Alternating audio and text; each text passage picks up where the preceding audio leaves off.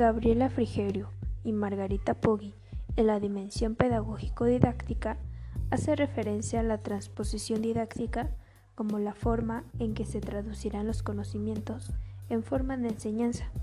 Asimismo, aquel aprendizaje que por medio de prácticas pedagógicas llegarán con el objetivo de vincular el conocimiento y el alumno.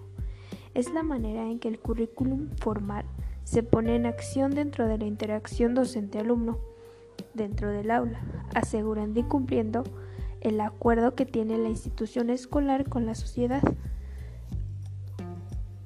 Sin embargo, las prácticas y costumbres que no están escritas formalmente en un currículum, es decir, el currículum oculto, que también prevalece inmerso en la interacción docente-alumno.